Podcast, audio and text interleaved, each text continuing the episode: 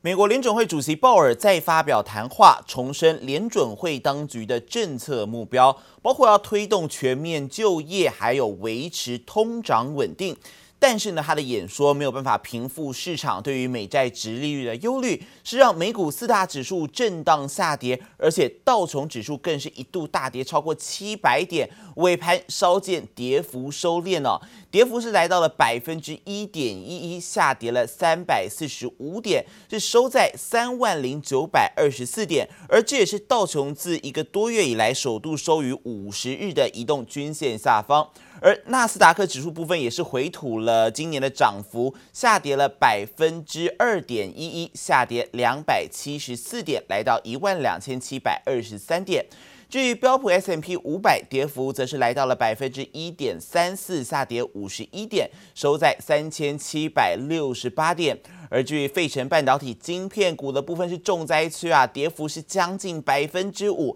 下跌一百四十三点，收在两千八百三十一点。而在欧洲市场消息部分呢，欧元区一月失业率是持平在百分之八点一，而欧元区的一月零售销售则是略减了百分之五点九，差于预期。再加上汉莎航空等利多企业，它的财报幸好是一度支撑这个欧股来翻红，尾盘小幅震荡。德股市的部分跌幅百分之零点一七，下跌二十三点，来到了一万四千零五十六点。而至于法国股市的部分呢，则是小涨了百分之零点零一，最后是收在五千八百三十点。And I know we're all making some small compromises, but I want to thank you. I want to thank you for the work you've done. 为了让一点九兆美元纾困案在国会闯关成功，美国总统拜登不得不妥协。拜登政府原本打算对符合条件的个人和家庭发放一千四百美元现金支票，现在把资格范围限缩，确保纾困金帮助的是最有紧急需要的美国民众。We learned that President Biden has agreed to some changes to the income caps for stimulus check eligibility. So fewer people will be eligible for stimulus checks um, under this new plan. The new plan changed the income caps from $100,000 for individuals that was in the House bill to $80,000. 美国国会有望即将通过新一轮纾困案，透过财政政策刺激经济复苏。美国联准会也不打算收手宽松力道。联准会芝加哥分行行长伊凡斯表示，拜登政府的一点九兆美元纾困案对振兴经济更有利，但联准会不会因此调整购债计划。有联准会官员挂保证不会冒。贸然收紧 QE，美股却依然笼罩沉重卖压。Here's a 10-year T-note yield. That's up to 1.47%, which is right around the S&P 500 dividend yield. We've got another surge above, let's say 1.48, 1.5%. Could see some additional losses in equities in the following days. 美国十年期公债殖利率再度出现大幅攀升，资金弃股转债，科技股因为现阶段估值过高，引发投资人担忧，抛售情况最为明显。纳斯达克指数甚至触发了新登堡胸罩。所谓新登堡胸罩，指的是当指数当中股价创一年新高的股票和股价创一年新低的股票数量都超过总量的百分之二点五，就是熊市来临的。And, and as rates rise, as yields rise, what we're continuing to see is this push against owning growth companies and in particular big cap technology. 在去年一月和二月份，纳斯达克指数就曾多次出现这项警讯。去年三月最重跌了百分之三十三，这次再度出现熊市讯号，也让市场审慎观望。记者王新华、黄一豪综合报道。美国与欧盟的飞机制造商补贴争议似乎是出现了和解的迹象。英国跟美国昨天是发表了共同声明，他们双方同意要暂缓来课征报复性关税四个月的时间，来争取时间解决贸易纠纷。而这个声明同时也强调了英美两国呢将会共同来应对来自中国等非市场经济的国家在航空市场上的挑战。America is unreservedly back as the leader of the free world That is a fantastic thing. 英国首相强生在 G7 领袖会议上大赞美国拜登政府重回世界舞台，展现两国外交好关系。最新更在贸易纷争上取得共识，双方决定暂缓课征报复性关税四个月，争取时间解决飞机制造商补贴争议。The United States would say, by the way, that it has completed the last step that it needs to do to end the subsidies completely, and it's one reason why they are a little bit annoyed at the European Union having decided to retaliate against the subsidies for Boeing when uh, just after Mr. Biden was elected. 美国与欧盟的飞机制造商补贴问题已经僵持超过十六年，双方互相指控美国波音及法国空巴接受政府力量不当补贴，让两大飞机制造商取得竞争优势，因此掀起关税战。随着英国正式脱离欧盟，也不再跟着欧盟规则走，英国对美国出口的产品中，包括威士忌、饼干、奶油等产品，都被美国课征百分之二十五的报复性关税，如今都暂时取得豁免。In retaliation, the U.S. imposed seven point five billion dollars. Worth of punitive tariffs on goods from the EU, including whiskey. 英国苏格兰威士忌深受惩罚性关税伤害，报复性关税实施十六个月以来，苏格兰威士忌对美国出口减少了百分之三十五，损失超过十亿英镑，超过三百八十八亿台币。英美两国暂缓加征报复性关税，让威士忌业者松口气，也为英国与美国的贸易谈判铺路。记者黄一豪综合报道。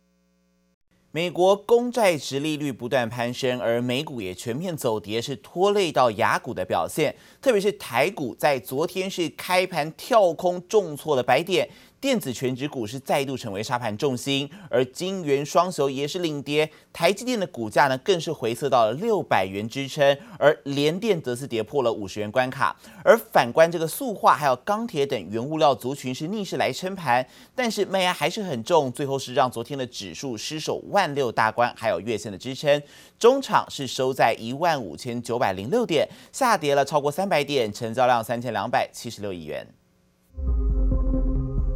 美国公债殖利率再度攀升，冲击美股全面走跌，拖累台股四号开盘跳空下跌百点，盘中更一度大跌超过三百点，接连失守万六大关及月线支撑，让后子里的股民看得胆战心惊。当心当然是有啊，不过这涨跌要平常心看待，太担心了就会生病了。我自己是把一些高价电子股转移去买一些呃资产股跟硬件股。电子全指股再度成为杀盘重心，晶圆双雄领跌，台积电跌幅超过百分之三，股价回测六百元支撑；联电重挫超过百分之五，跌破五十元关卡。股王大力光、全指股红海、联发科等都下挫超过百分之二，金融族群也全面走跌。反观盘面，靠着钢铁、塑化等原物料族群逆势撑盘，钢铁股高新昌、海光亮灯涨停，塑化股华夏涨超过百分之六，传产类股扛起撑盘大任。大家还是比较担心啊，因为通膨的问题，美国十年期公债殖利率有在往上弹升，这个一定会影响到市场。钢铁部分最早是一个落后补涨啊，尤其是以中小型的呃钢铁为主，你知道，所以说通常就是看是不是筹码面啊，或是呃这个这个这个股本的大小有没有落后补涨。受惠国际铁矿、废钢等钢铁原物料行情持续垫高，钢价易涨难跌。钢筋厂相继宣布调升废钢钢筋及 H 型钢报价，推升钢铁等原物料族群，成为市场资金寻求题材的多头焦点。台股完全没有完全悲观呐，那重点还是要看美股，毕竟涨的幅度比较大，加上美国的景气正在复苏，大家比较担心会不会殖利率往上弹，所以说未来也许美股没有办法复制过去两年大涨的格局，它变成一个区间走的一个变化，主要央行还在印钞票。你知道，所以说看起来资金还是非常多，只是股票涨得太多，稍微回档修正一下。三大法人四号合计卖超五百五十一点八九亿元，其中外资狂砍高达五百二十五亿元，再度刷新外资史上卖超前五名纪录。华南投顾董事长楚强生看好台股有望跌升反弹，现阶段布局除了题材股，还有像是跌升且业绩好的 IC 设计、风力发电等族群，都是短线观察标的。记者叶伟玲、熊汝熙台北采访报道。台股近期可以说是高档震荡，而且昨天还是下挫超过了三百点。而投信投顾公会理事长张锡呢，对此，他在春酒会上就进行喊话了。他认为台股在基本面还有资金面的支撑之下呢，今年高点还是有望可以冲上一万八哦，甚至看好护国神山台积电股价也有机会达到七百元，甚至来到八百元的高水位。护国神山台积电周四开盘后持续震荡，陷入六百元保卫战，中场以六百零一元黑 K 作收，创农历牛年红盘以来收盘新低纪录。但投讯投顾理事长张琦仍大胆预言，台积电股价有望冲上七百元，甚至来到八百元的惊人水位。带领指数再往一万七千点到一万八千点挺进。基本真的是非常的好，尤其台湾从半导体到电子业，然后传统产业也会因为疫情的结束，也会也会比去年明显改善。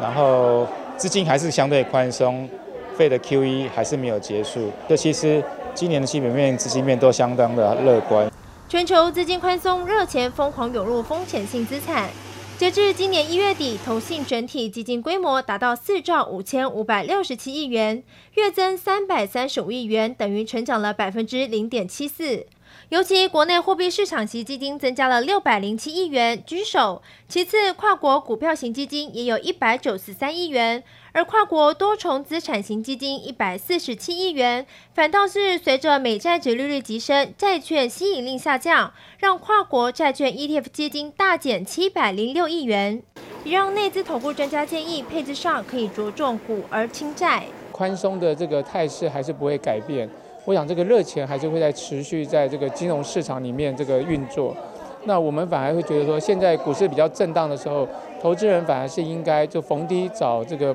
进场的这个时点，适度的降低一些债券的部位，那转进一些呃高值利率的股票啊，然后甚至于呃买进一些呃低基期的一些个股。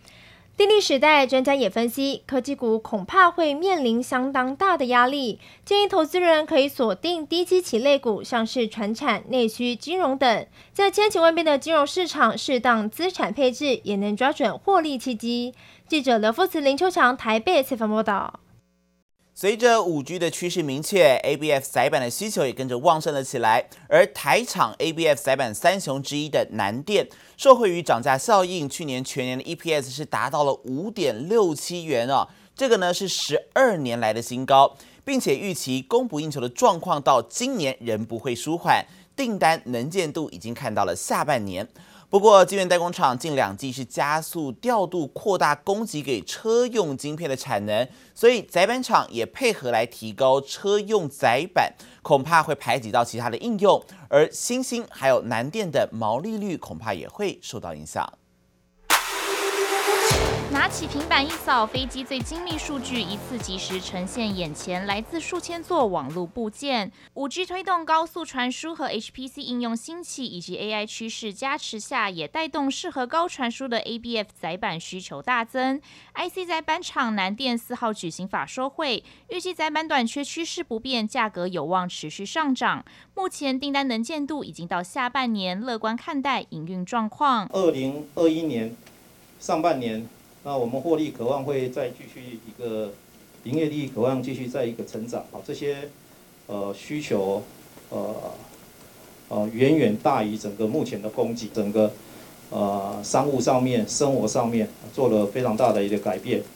那所以呃需要这些晶片的量会越来越多。南电社会 ABF 载板产能满载，整年供不应求以及涨价效应，去年第四季每股纯益二点零四元，呈逐季上升趋势。二零二零全年 EPS 达五点六七元，更创下二零零九年来新高，显示在其他客户订单强劲下，华为禁令冲击有限。南电今年资本支出提升，新产能也将逐步放量，以应应庞大需求。今年我们至少会超过八十亿，我们跟我们母公司承租了一个厂房，哦，那这个厂房会在第四季开始会有一些 ABF 载板。啊的产出，这个应该会有超过大概会有十个 percent 到十十二个 percent 啊的增加量。不过，台积电等晶圆代工厂近两季加速调度扩大供给车用晶片产能，让下游载板厂也配合提高供给所需车用载板。若晶片缺货无法缓解，将排挤到娱乐、伺服器等应用。新兴、南电、景硕第二季毛利率恐怕受到压抑。因此，对各大厂而言，如何因应客户终端需求分配或调度将是考验。记者曹大林、陈柏成台北采访报道。意大利知名超跑品牌有三款高性能车系，今天首度登台亮相。外观是以典雅红、酷炫黑还有优雅白来打造的车漆涂装，不止搭载 V8 引擎，而同时又具有这个超跑的性能，要抢攻金字塔顶端的客群。而欧美国家即将在二零二三年来禁售燃油车款，这也让各大车厂是陆续推出了高性能车款。典雅红、酷炫黑、优雅白打造的车漆涂装，车侧散热孔还增添专属的红色徽饰，更点出意大利车厂最新推出 Trabio 高性能车款的狂野跑格。这一颗由法拉利所打造的 V8 的引擎，呃，即将在二零二三年起合约到期，我们就不会再使用。玛莎拉蒂所全新发展的 Natuno 的引擎，即将在陆陆续续将。呃，配置在所有玛莎拉蒂未来的车型上。全球限量一百台的 Lavande Trafio V8 引擎，榨出有五百八十匹最大马力，搭配扭力七百三十牛顿米，极速冲上三百零二公里。限量车款车价冲上千万元。不过，车厂大推高性能车款，为旗下车型加足马力。其实背后是欧美国家即将陆续在二零三零年之后禁售燃油车款，限制燃油车的销售，然后英德大概是在二零三零年就要禁止燃油车的销售。对于这种高性能的内燃机超跑来说的话，现在正好是把所有的呃家当全部一股脑拿出来的最好时机。将燃油即将走入末世代，让车厂拿出压箱宝，各式超跑出笼，除了海参抢攻金字塔族群。台湾宾士 AMG 车系搭载豪华高科技配备，加上深厚底盘，让人为之一亮。还有 BMW M 车系首创智慧互联驾驶服务，奥迪 RS 系列以及 Toyota RS 系列，性能车比操控，再加上精致细腻的设计，要抢攻金字塔顶端的顶级车市。记者刘福慈、林秋强台北采访报道。半导体矽晶原厂环球晶四号是宣布呢，公开收购德国世创股份一案，这个收购期满了，取得了百分之七十点二七的股权，预计在今年下半年要完成交割。而在完成收购之后呢，也会正式成为全球第二大的矽晶原厂。而另外，生化家厂它二月的营收则是不同调。稳茂是十九点零七亿元，年减将近百分之三，而全新二月的营收则是二点七四亿元，年增超过三成。半导体细晶圆厂环球晶四号宣布公开收购德国世创股份一案，收购期满，取得百分之七十点二七股权，预计下半年完成交割。CME 指出，环球晶在完成收购后，市占率将达百分之三十，将成为全球第二大细晶圆厂，也将取得更多累晶产能。尽管手机 PA WiFi 需求仍强劲，但受到春节假期工作天数减少影响，生化加厂二月营收不同调，稳懋跌破二十亿元大关，达十九点零七亿元，月减百分之九点四二，年减百分之二点九一。而全新二月营收二点七四亿元，月增百分之零点五七，年增百分之三十一点八，则改写历史第三高纪录。PCB 及半导体 AI 设备厂慕德科技四号公布二月营收约两亿元，月减百分之二点七六，年减百分之九点八五，累计前两月营收四点零七亿元，年减百分之六点一七。主因为出货以载板高端检测设备产品为主，营收虽然受到工作天数影响，但客户需求持续加温，展望仍然审慎乐观。受惠于车用及居家办公等需求增温，光学元件厂亚光二月营收十三点八六亿元，月减百分之十一点二七，年增百分之八十点三二，累计前两月营收二十九点四七亿元，年增百分之六十五点九一。其中以车载镜头、影像感测器销售成长幅度高。展望未来，亚光董事长赖仁表示，今年营运可望回到二零一九年的水准。记者综合报道。